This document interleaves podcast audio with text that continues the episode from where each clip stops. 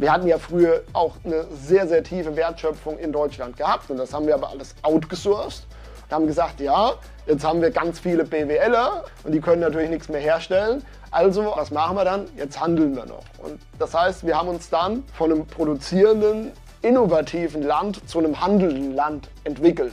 Und das sehe ich tatsächlich auch gesamtwirtschaftlich als sehr kritisch an. Hallo und willkommen zu Krawatte und Blaumann.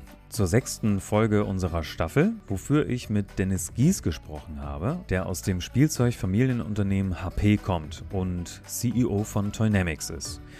Gespielt haben Menschen vor 10.000 Jahren, schon genauso wie heute, natürlich nicht auf dieselbe Art, aber der Spielantrieb ist in uns allen vorhanden und weil der Mensch sich wandelt, wandeln sich Spiele und Spielzeug. Was das aus der Sicht eines herstellenden Dienstleisters für Spielwaren bedeutet, werdet ihr gleich erfahren. Toynamics beliefert nicht nur Fach- und Spielwarengeschäfte, sondern auch beispielsweise Drogerien und Lebensmittelmärkte. 65% der Spielwaren sind für Kundenlabels unter deren Marken und 35% von Toynamics sind für Eigenmarken. Und mehr jetzt. Viel Spaß! Viele Unternehmer, Unternehmerinnen, die treibt an, etwas Eigenes zu machen. Die HP-Gruppe war ja schon ein großes und global agierendes Unternehmen, als du eingestiegen bist. Hat das besondere Herausforderungen für dich mitgebracht? Klar, das äh, bringt immer Herausforderungen mit sich, wenn man ähm, in bestehendes Unternehmen oder bestehende Strukturen eintritt. Ne? Das ist definitiv der Fall. Das Thema ist, dass wir uns aber auch in den letzten zehn Jahren als Gruppe sehr gewandelt haben. Also wir haben tatsächlich, als ich eingetreten bin, in dem Jahr haben wir gerade als konsolidierte Gruppe die 100 Millionen Marke ähm, gerissen. Letztes Jahr haben wir mit über 350 Millionen abgeschlossen. Ähm, das heißt, wir haben auch in dieser Zeit sehr viel Wandel durchlebt. Ähm, als ich eingestiegen bin, waren in der HP-Gruppe, gab es unter der HP Holding ähm, zwölf Unternehmungen, mittlerweile 36. Also da ist dann tatsächlich auch einiges passiert äh, in den letzten Jahren, wo wir auch als Gruppe gesehen haben, wo ist denn unser Weg, wo geht unser Weg hin und wo man dann natürlich auch mitgestalten konnte, ne? definitiv. Ich weiß ja durch unser Gespräch vorab und weil du ein LinkedIn-Profil hast, äh, dass du eigentlich aus der Informatik kommst. Wie hast du dann damals angeknüpft mit, mit diesem Fachwissen, was du da mit reingebracht hast?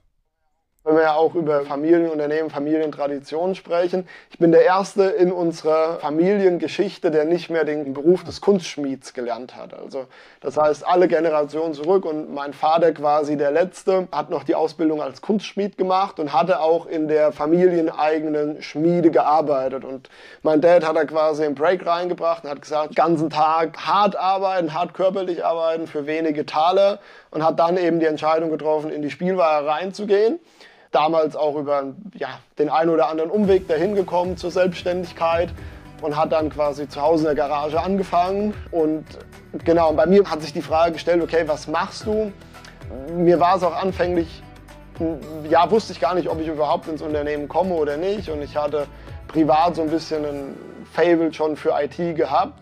Und ich dachte, das vielleicht auch war eine recht weise Entscheidung vor zehn Jahren, weil vor zehn Jahren oder damals, als ich angefangen habe, vor 13, 14 Jahren, war es sogar so, dass eigentlich die IT-Leute so die super Nerds waren und das, das Weitreichende noch gar nicht zu sehen war. Also man hatte früher war der ITler derjenige, der dann irgendwo geschaut hat, dass bei dir im Unternehmen der Drucker druckt und dass da im System der, der ein oder andere Ablauf funktioniert. Es war aber, es hatte noch nicht diese Bedeutung, wie es heute hat. Und Rückblickend muss ich sagen, dass die Entscheidung eigentlich ziemlich gut war, weil es gibt schon im IT-Bereich viele Leute, die dahergelaufen kommen und wollen dir dann irgendwie das, das Blaue vom Himmel ähm, verkaufen. Und wenn du das dann selbst auch nochmal interpretieren kannst und zehn Jahre im IT-Bereich nicht mehr zu sein, da ist ganz viel passiert. Aber ich glaube, wenn du einfach aus dem Bereich mitreden kannst, das ist schon auch in der, in der Unternehmensführung ganz gut. Du hast ja auch mir im Vorgespräch erzählt, dass du mit deinem Einstieg ins Unternehmen dich der Automatisierung angenommen hast. Du hattest gesagt, ihr habt damals dann die Distribution selbst in die Hand genommen, bis zu dem Zeitpunkt, als du eingestiegen bist. War da dann auch ein Anknüpfungspunkt oder? Ja, also, also generell ist es schon so gewesen, dass wir seit eh und je schon versucht haben und das ist Automatisierung und Effizienzsteigerung, das geht, glaube ich, ziemlich eins ineinander her. Und wir sind schon seitdem wir produzieren, ist das Thema Effizienzsteigerung mit unser höchstes Gut oder auch unser, unser größter Ansatz, wo wir tatsächlich auch ähm, einfach das hinbekommen haben, dass wir ab großen Stückzahlen sehr konkurrenzfähige Preise anbieten können. Wir haben eben ja auch über, über die Minimum-Qualitätsstandards gesprochen. Das heißt, bei uns macht es eigentlich Sinn, wenn wir eine hohe Stückzahl haben und wenn wir dann einfach Prozesse effizient gestalten können oder auch einen hohen Automatisierungsgrad reinbringen können. Also das Thema, das haben wir tatsächlich schon seit eh und je bei uns auf dem Tableau. Wir sind auch ganz stolz drauf. Wir haben jetzt gerade in Rumänien eine Maschine in Betrieb genommen. Ähm, da produzieren wir 1,2 Millionen Eisenbahnsets pro Jahr mit einer Manpower von 15 Leuten. Ähm, also das ist schon, äh, und in jedem Eisenbahnset sind zwölf Schienen drin, plus eine Eisenbahn, ein Zug, äh, ein Bäumchen, ein Häuschen. Mhm. Und das eben mit, mit 20 oder 15, 20 Leuten zu produzieren, das bedarf natürlich einem sehr hohen Automatisierungsgrad. Und wo wir auch als Unternehmensgruppe sehr stolz drauf sind, ist, dass wir den ganzen Maschinenbau, was ja eigentlich der Core deines Unternehmens oder deines Produktionslayouts ist, dass wir das komplett in-house machen. Das heißt, wir haben über 50 Maschinenbauingenieure, bei uns in der Unternehmensgruppe, die eben, wenn ein Großkunde kommt sagt, hey, ich brauche diese eine Million Eisenbahnsätze und ich möchte die gern für 9,99 verkaufen. Das ist dann eben was, wo wir dann mit unseren Ingenieuren die Köpfe zusammenstecken können und sagen, okay, wie kriegen wir diesen Artikel denn hin? Wie kriegen wir das hochskaliert? Und genau, das, das ist wie gesagt so der, der, der Kernansatz in der Produktion.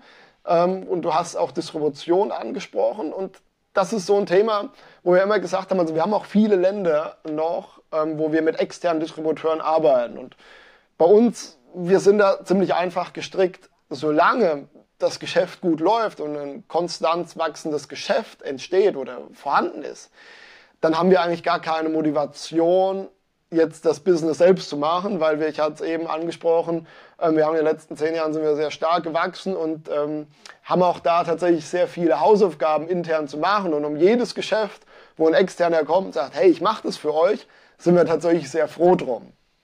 Ähm, es ist nur manchmal der Fall, dass du einfach merkst, und damals war es eben auch in, in Zentraleuropa, Deutschland, Frankreich, Italien so gewesen, dass wir da wesentlich größere Erwartungen hatten. Und dann haben wir eben gesagt, okay, machen wir das selbst. Ähm, und haben dann 2015 sind wir dann eben auch hier in Europa in die Distribution eingestiegen, haben dann angefangen, anfänglich nur die Marke HP zu distribuieren und haben uns dann irgendwann gefragt, hey, ist es das denn wirklich, was wir aktuell machen? Also das heißt, wir sind sozusagen das Vertriebsbüro unserer Produktion und auch da wieder aus dem Rationalitätsgedanken gedacht, ist es denn notwendig, ein Vertriebsbüro zu haben, auch in die Zukunft geblickt?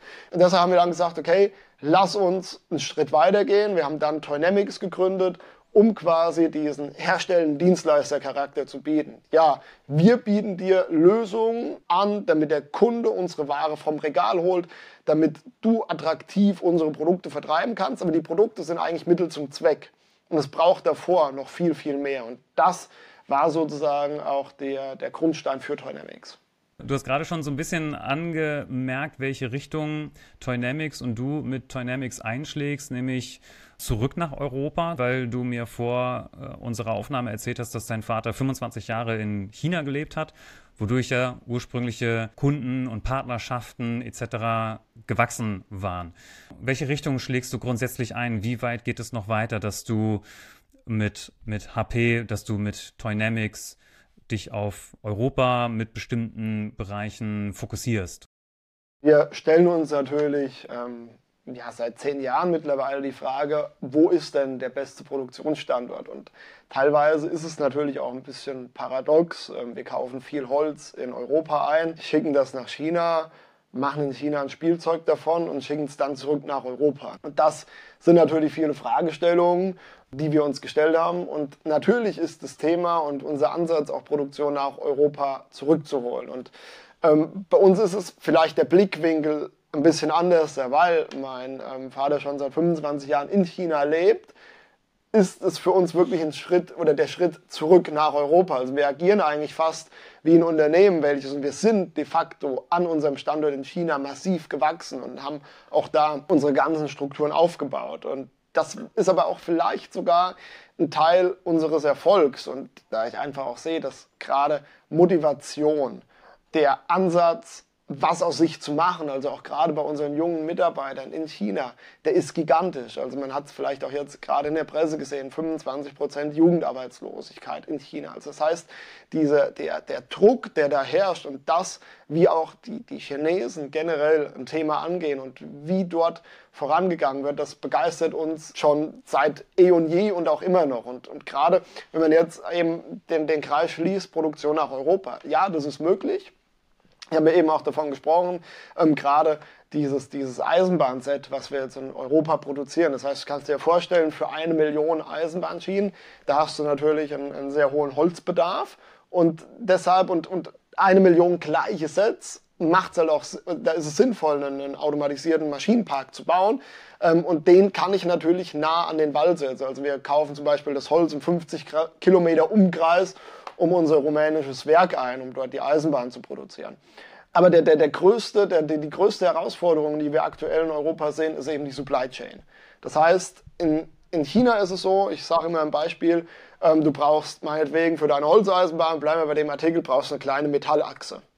Und in China schickst du morgens drei Leute los und die kommen am Mittag zurück und jeder hat bestimmt vier, fünf Angebote. Suchst dann aus, welche, welche Achse du nimmst, welchen Sparepart.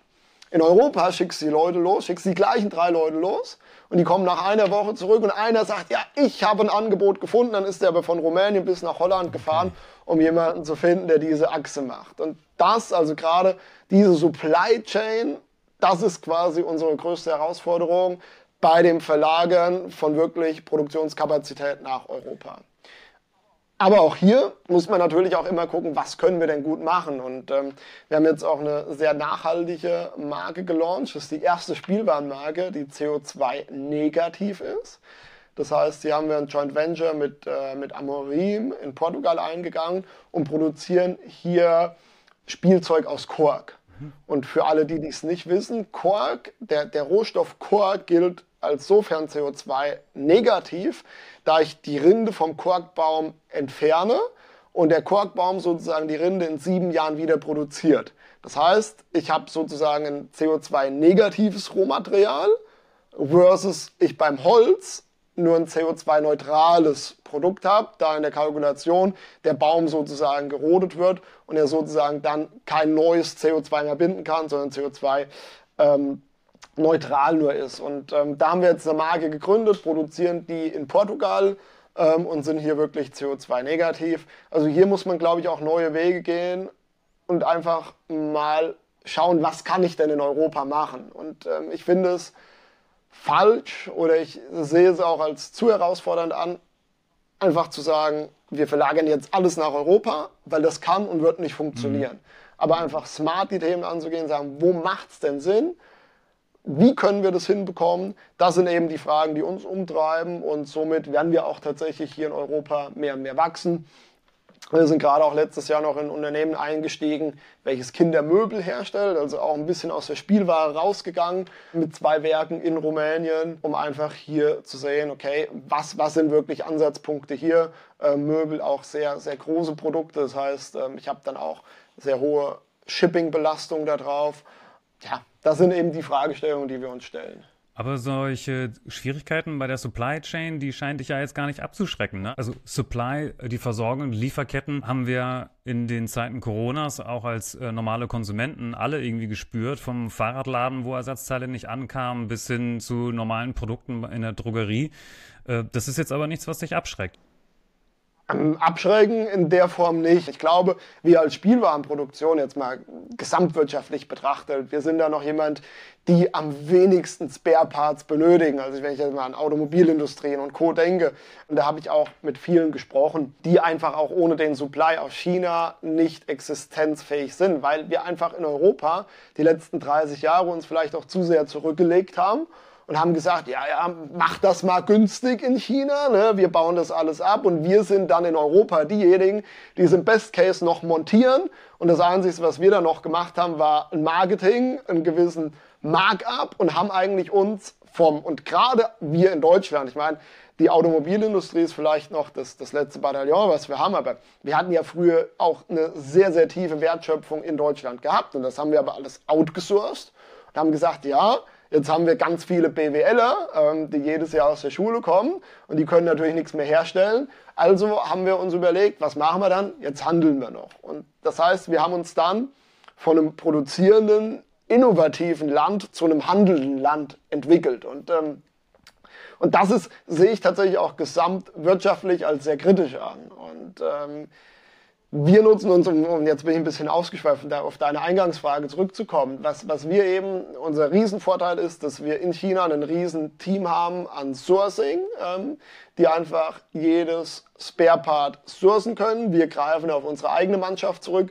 Wir haben auch knapp 100 Mitarbeiter in der QC, also äh, Quality Control wo jeder Spare-Part, den wir einkaufen, drüber läuft, wo alles gecheckt wird, bevor das dann irgendwo in einen Produktionskreislauf einfließt. Und weil wir diese gesamte geballte Manpower in China haben, die schon seit vielen Jahren für uns und mit uns arbeiten, weil wir das einfach vor Ort im eigenen Unternehmen haben, können wir das Ganze auch entspannt sehen. Natürlich haben wir keine eigene Reederei, also das heißt, wenn dann ein Containerschiff irgendwo hängen bleibt oder wieder jemand im Suezkanal quer steht, da haben wir dann auch keine Handhabe für. Ähm, aber generell das, was wir in der eigenen Hand haben, das haben wir tatsächlich auf sehr solide Beine gestellt. Was ist denn da dann genau dein Antrieb? Also du könntest ja auch alles so, so lassen, wenn es, wenn es in China auch so viele Vorteile gibt. Was ist da dein Antrieb? Ja, generell ist es natürlich so, aus Europa zu kommend und auch einen technischen Background zu haben. Also ich habe ja eben ein bisschen über die BWLer geschimpft. Äh, äh, mir brauch, die braucht man auch. Also hier man nicht falsch verstehen. Aber ich denke halt einfach, und in einer gewissen Hinsicht bin ich auch oder war ich lange Zeit auch sehr stolz drauf, aus Deutschland zu kommen und zu sagen, hey, guck mal, was wir für Autos bauen, guck mal, was wir für Maschinen machen können. Ne? Und, und da waren wir bekannt dafür. Und das heißt, da ist auch so ein bisschen Antrieb oder ein bisschen Stolz, den man da hat, zu sagen, guck mal, was, was wir können und warum geben wir das alles weg und warum holen wir das nicht zurück? Also das, das ist tatsächlich auch schon ein Antrieb.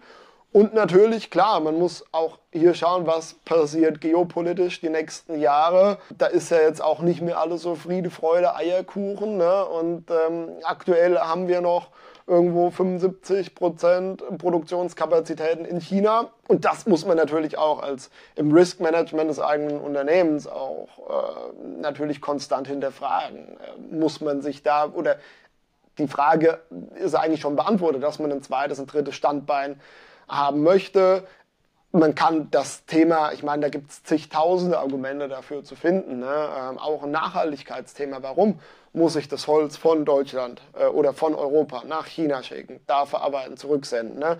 Kann ich nicht auch lokal produzieren? Ähm, wir überlegen auch, also wir überlegen ja nicht nur über Europa, wir haben auch ähm, verschiedene, sind in verschiedenen Gesprächen und Verhandlungen in ähm, Südamerika ob es auch da Sinn macht, für einen amerikanischen Kontinent zu produzieren. Also so, das sind tatsächlich schon Fragestellungen, die wir uns konstant stellen und wo es natürlich, ja, ein Antrieb auch ist, einfach Nachhaltigkeitsaspekt, aber natürlich auch ganz klar gewisse ja, Supply Chain oder Produktionsversorgungssicherheit für das Unternehmen darzustellen. Jetzt haben wir schon so viele Berufsgruppen, Ausbildungsgruppen erwähnt, BWLer, dein Vater war Kunstschmied, ihr habt jede Menge Maschinenbauingenieure im Unternehmen, was ich übrigens überraschend fand, aber auch gleichzeitig total logisch, macht ja absolut Sinn. Wie würdest du denn deinen Job bezeichnen? Bist du als CEO, bist du ein Manager, bist du ein Kümmerer, bist du ein Problemlöser oder bist du ein Kreativer? Generell würde ich mich mal als hands-on bezeichnen. Und da liegt aber genau der Punkt. Also weil ich eben auch aus dem eher technisch lastigen Bereich komme und auch mein Kopf so funktioniert, ist es vielleicht auch manchmal eine kleine Herausforderung, diese Hands-on-Mentalität, weil du natürlich dann auch versuchst, vieles selbst zu machen, jetzt mal aufs, aufs Unternehmerische gesprochen. Ne? Aber ich würde mich schon als sehr Touch-Ground ähm, sehen, jetzt nicht als der Manager, der äh, jeden Monat seine Zahlen präsentiert bekommt. Also bei mir ist es schon so, ich merke das schon, in welche Richtung das Unternehmen jetzt tendiert, weil ich einfach sehr nah dran bin an allen Themen. Und das ist aber auch, glaube ich, wieder auf der anderen Seite ein Erfolg, dass wir eben kein Manager gebautes Unternehmen sind, sondern eigentlich ein unternehmergebautes Unternehmen sind und das, das sagt es ja eigentlich schon. Der Manager, der managt irgendwas, was da ist und der Unternehmer, der unternimmt halt was, damit dann was passiert. Ne? Und ähm, so würde ich auch mich hier definitiv einschätzen. Ich gehe jede Wette ein, dass du auch deine Hände an Spielzeug hast. Wie sieht es denn mit Spielzeug der Zukunft aus? Also wachsen Kinder, die durch die digitale Spielewelt geprägt sind, früher aus diesem, ich sage jetzt mal, richtigen Spielen raus? Oder wird das Spielen ausgedehnt bis ins Erwachsenenalter und hört man eigentlich gar nicht mehr auf zu spielen und Kind zu sein? Also wie verändert sich diese, wie verändert sich die Welt des Spielens? Also ich denke mal, die Welt des Spielens oder generell die, die, die menschliche Motivation des Spielens und die, das Bedürfnis zu spielen, das glaube ich ändert sich nicht, ähm, weil das ist einfach ja evolutionsbedingt, was da Spielen ist ja entdecken, spielen ist lernen. Und das ist einfach, ja, das, das, ist, äh, das ist einfach eine angeborene Motivation, die jedes Lebewesen hat. Und wir wollen was lernen, wir wollen uns weiterentwickeln. Und das spielerisch hinzubekommen, das ist eben äh, das Bestmöglichste. Und was sich aber ändert, sind die Tools dafür. Blicken wir mal ein paar Jahre zurück ähm, oder auch vielleicht in andere Länder. Ich hatte ähm, tatsächlich vor ein paar Jahren äh, haben wir ein Projekt gemacht, das hieß We Care, We Share. Da haben wir Produkte in, in ja, äh, dritte Weltländer gespendet und da war ich auch tatsächlich selbst mit auf einer Donation-Tour in, äh, in und habe da gesehen, mit was die Kinder wirklich da spielen und welchen Spaß und welche, ja, welchen, welchen Fokus die auf ihr Spielen hatten, was mit selbstgebautem Spielzeug aus vielleicht ein paar Stöcken gemacht wurde. Und ich glaube, dass der entscheidende Punkt ist, dass wir, dass wir aktuell hier in, in den, sage ich jetzt mal, in den wohlhabenden Ländern einfach auch eine massive Medienüberflutung haben, die schon sehr früh in die Kinderzimmer einzieht. Und das ist tatsächlich ein bisschen der Punkt, wo das Spielen mit dem klassischen Spielzeug einen sehr starken Konkurrenten bekommt. Wo ich noch Kind war, ähm, da hat man natürlich äh, seine gedankenfreien Lauf gelassen und du konntest dir alles vorstellen. Und wir wollen mit unseren Produkten versuchen, einen Anreiz zum Spielen zu geben. Aber das beste Spielzeug ist eigentlich das, was du auf der Straße findest, was du oder im Wald findest, was du in der Natur findest. Ne? Und, und das versuchen wir natürlich auch mit unseren Produkten nachzuempfinden, da es auch vielen Eltern schwerfällt, gerade beim ersten Kind, zu sagen, okay, was, was, was brauche ich denn jetzt, um die entsprechenden Entwicklungsschritte zu begleiten? Und äh, unser Kernsegment ist natürlich von 0 bis 3 Jahren. Ähm, da fühlen wir uns richtig wohl und da hast du natürlich auch edukativ bedingt sehr, sehr viele Steps. Also es fängt an, gerade wenn dein Kind auf die Welt kommt, das fängt an, das schaut nur, das entdeckt. Ne? Da hast du irgendwo ein Mobile, da hast du Themen, dann fängt es an zu greifen. Das heißt, du hast wirklich deinen kognitiven, edukativen Ansatz, äh, den du dem Kind mitgibst geht dann aber auch weiter, wenn es anfängt zu verstehen, geht über in ein Roleplay. Das heißt, deine Eltern stehen in der Küche, kochen was und du hast dann eben deine, deine ähm, Küche daneben und versuchst es nachzuempfinden. Und das sind eben in dieser Altersgruppe 0 bis 3, 0 bis 4, 5 Jahre. Das Spielzeug hat dann noch wirklich einen entsprechenden Stellenwert und ist auch super, super wichtig nach oben hinaus, dann kommt natürlich oft äh, ein Smartphone, was aktuell aus meiner Sicht der größte Wettbewerber ist. Wenn viele uns fragen, was ist denn euer Wettbewerb? Wer ist denn euer Wettbewerber?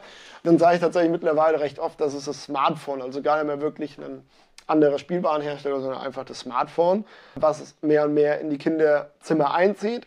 Aber auch hier ist es ganz wichtig, dass die eine Welt auch nicht mehr ohne die andere geht. Und da versuchen wir tatsächlich auch ähm, Spielzeug von morgen anzusetzen. Wir haben zum Beispiel eine Holzeisenbahn, die kannst du per App steuern. Also die kannst du zumal mhm. selbst fahren, vorwärts, rückwärts, hupen. Oder du hast auch eine App, wo wir den Kids zeigen, hey, deine digitale Welt hat auch immer noch eine Connection zu der haptischen, analogen Welt. Und genau, das, das sind eben Themen, die in der Produktentwicklung bei uns konstant überdacht werden. Wie sieht das Spielen von morgen wirklich aus? Und wir stellen da natürlich fest, dass das Spielen ab 3, 4, 5, 6 Jahre an sich stark verändert oder die Tools dafür.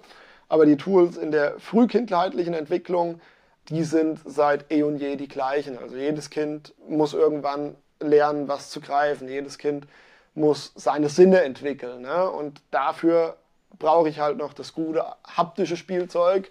Und das kann ich nicht von der zweidimensionalen Scheibe lernen. Glaubst du denn, dass trotzdem Teile Bereiche des Spielzeugs verschwinden werden, einfach aufgrund der Tatsache, dass Kids heute vielleicht schon im Alter von elf oder zehn, du weißt es besser als ich, mit dem Smartphone spielen, während ich mit 13 meinen ersten Nintendo hatte? Ja, also ich denke, das gibt es schon, aber ich glaube auch, und das ist, glaube ich auch, ich hatte jetzt gerade im Kopf gehabt, vielleicht das ganze Gesellschaftsspielsegment, mhm. ne? Ähm, wo ich gedacht habe, wo du einfach ein Gesellschaftsspiel super schnell digital und kannst ja sogar vernetzt spielen. Mhm. Dein Freund sitzt zu Hause und, und, und du kannst aus deinem Kinderzimmer mit dem äh, ein Gesellschaftsspiel spielen. Aber auch hier hat ja Corona gezeigt, dass sich viele Familien auch wieder gerne an einen Tisch gesetzt haben, gesagt haben, hey, lass uns zusammensitzen, lass uns hier was machen. Und Spielen ist immer noch was sehr, sehr Gesellschaftliches. Ähm, wir spielen zusammen. Auch da gerade der sage ich jetzt mal ein Beispiel, der Opa, der kauft mit Stolz seinem Kind zu Weihnachten eine Kugelbahn oder eine Werkbank und dann sitzt er da und liegt vom Weihnachtsbaum mit seinem Kind auf dem Boden und erklärt, wie so eine Kugelbahn funktioniert oder eine Werkbank und so. Also das ist diese soziale Komponente beim Spielen, die ist schon immer noch sehr wichtig. Und ich glaube auch, und das ist ein ganz wichtiger Punkt, ich glaube aus der Psychologie der Kinder raus, warum wird denn ein Smartphone genommen? Weil sich vielleicht die Eltern oder diejenigen, die gerade Zeit mit dem Kind verbringen, eben nicht die Zeit nutzen, um sich mit dem Kind hinzusetzen und mit dem Kind zu spielen. Weil wenn ich mit meinem Kind da sitze und ich, da gehe ich jede Wette ein, wenn du dich auch mit einem 7-, 8-Jährigen, wenn du da mit einer Kugelbahn von uns kommst und sagst, komm, wir bauen mal die Kugelbahn auf und ich erkläre dir, warum das so funktioniert und wir bauen die die Treppe runter und bauen einen Parcours damit, dass dann ein Kind sagt, nee, nee, ich gucke jetzt lieber in das Smartphone rein, das glaube ich nicht. Es ist einfach das Thema, dass man es vielleicht auch sich leicht macht und sagt, okay, hier Smartphone, guck da mal rein und dann habe ich mal eine Stunde für mich. Und also ich glaube, dass sich tatsächlich die Eltern oder diejenigen, die mit dem Kind Zeit verbringen, die haben sich viel mehr geändert als die Kids. Ich weiß, dass dein Kind noch sehr klein ist, sehr jung. Womit hast du denn als Kind am liebsten gespielt und womit spielst du heute noch? Also ich habe tatsächlich als Kind äh, auch eine lustige Story. Hatte ich halt so ein, auch aus Holz, es hieß damals Woody Click, das war ein Bauernhof-Set, ein Haus, eine Scheune, ein Traktor, ein Zäunchen und verschiedene Tiere. Da habe ich immer mit gespielt und dann irgendwann kam mein Dad an und hat gesagt, hey, das ist ein cooles Produkt, so eins möchte ich auch machen, kann ich das mal mitnehmen? Da hat er ein ganzes Set mitgenommen und wollte das dann produzieren, hat es dann auch irgendwie, das hat dann doch länger gedauert, nach fünf, sechs Jahren produziert und haben gesagt, hier ist es wieder und ich habe das sogar noch extended. Dann war ich natürlich aus dem Alter draußen gewesen und habe mich dann doch eher Experimentierkästen und Co. gewidmet. Aber ja, auch bei meiner Tochter, also sie ist zweieinhalb jetzt und ähm, ja, wir, wir, wir spielen und entdecken sehr viel. Ich bin oft samstags im Büro, weil ich die Zeit gerne nutze, da nochmal in Ruhe ein paar Sachen zu machen. Ich nehme die immer mit hier bei uns im Showroom und die ist dann zwei, drei Stunden beschäftigt und, und zeigt mir, was gut ist und was nicht gut ist. Und wir machen da tatsächlich auch den einen oder anderen Workshop zusammen, welches Produkt jetzt Sinn macht oder nicht. Steht sie auf deiner Gehaltsliste? Nein, noch nicht. Noch nicht. War das die Antwort, äh, womit du heute am liebsten spielst? Also ich würde sagen, ich spiele tatsächlich super gern mit meiner Tochter. Und ich muss natürlich, und das ist tatsächlich leider so, dass ich nicht so viel Zeit leider habe, um mit ihr zu spielen. Aber für mich ist halt wichtig, dass, wenn wir Zeit haben, wir auch hier wirklich was spielen und dann mein Smartphone irgendwo ganz woanders ist und wir uns einfach darauf konzentrieren, ähm, die Sachen zu zeigen. Und das ist bestimmt abends zu Hause mit einem Produkt von uns, aber auch mit einem Produkt vom, vom Wettbewerb, muss man ja auch mal austesten. Aber auch, ähm, das ist tatsächlich auch oft sonntags im Wald. Ne?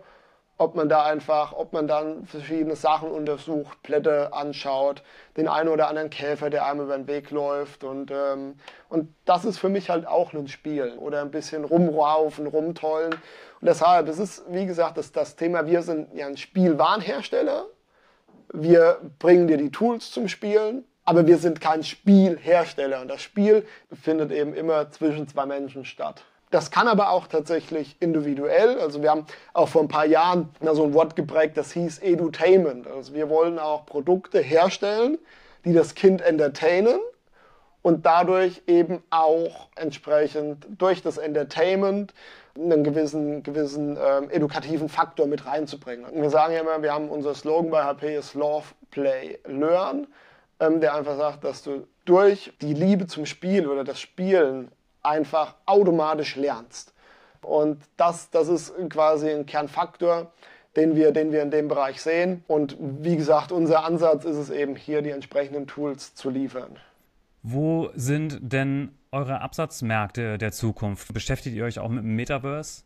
Es ist lustig, dass du es ansprichst. Wir haben ja tatsächlich auch einige Welten, also ob das jetzt unsere Railway-Welt ist, Eisenbahn. Wir haben aber auch vor zwei Jahren eine Linie auf den Markt gebracht, weil wir gesagt haben, nachhaltige Produkte machen, super wichtig. Was aber viel wichtiger ist, als ein nachhaltiges Produkt herzustellen, ist auch den Kids, also den Erwachsenen von morgen, Nachhaltigkeit beizubringen. Für Strom, da muss was passieren. Entweder muss da die Sonne scheinen, es muss Wind wehen. Das kommt einfach nicht aus der Steckdose, da muss was für passieren. Äh, Müll muss getrennt werden, weil ich den recyceln kann. Und da haben wir eine Linie auf den Markt gebracht, die nennt sich Green Planet Explorers. Und auch da haben wir uns gedacht, da haben wir jetzt verschiedene Episoden gemacht, verschiedene Movies dazu erstellt, die quasi neben dem Produkt selbst dem Kind auch eben erklären, was ist Nachhaltigkeit, was ist ökologisches Leben. Und da haben wir auch tatsächlich darüber nachgedacht, ob man da diese Welten, die wir ja um das Produkt gebaut haben, eben auch in ein Metaverse transferieren können. Zu einer wirklichen Entscheidung sind wir hier noch nicht gekommen, weil es natürlich ein bisschen zu dem korreliert, was wir vorher besprochen haben. Spielen findet zwischen zwei Menschen statt und eben nicht auf zweidimensional auf irgendeiner Scheibe. Aber auch hier glaube ich, werden wir einen guten Weg finden, da einen smarten Spagat zwischen den beiden Welten zu finden. Wart ihr schon mal im Metaverse?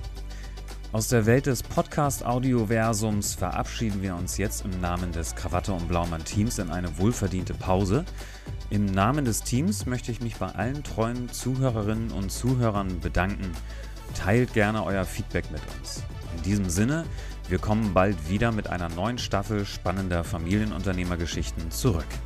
Um die nicht zu verpassen, habt ihr hoffentlich das Abo schon aktiviert und folgt gerne noch auf der Social Media Plattform eurer Wahl den Accounts Die Familienunternehmer. Und so hören wir uns bald wieder.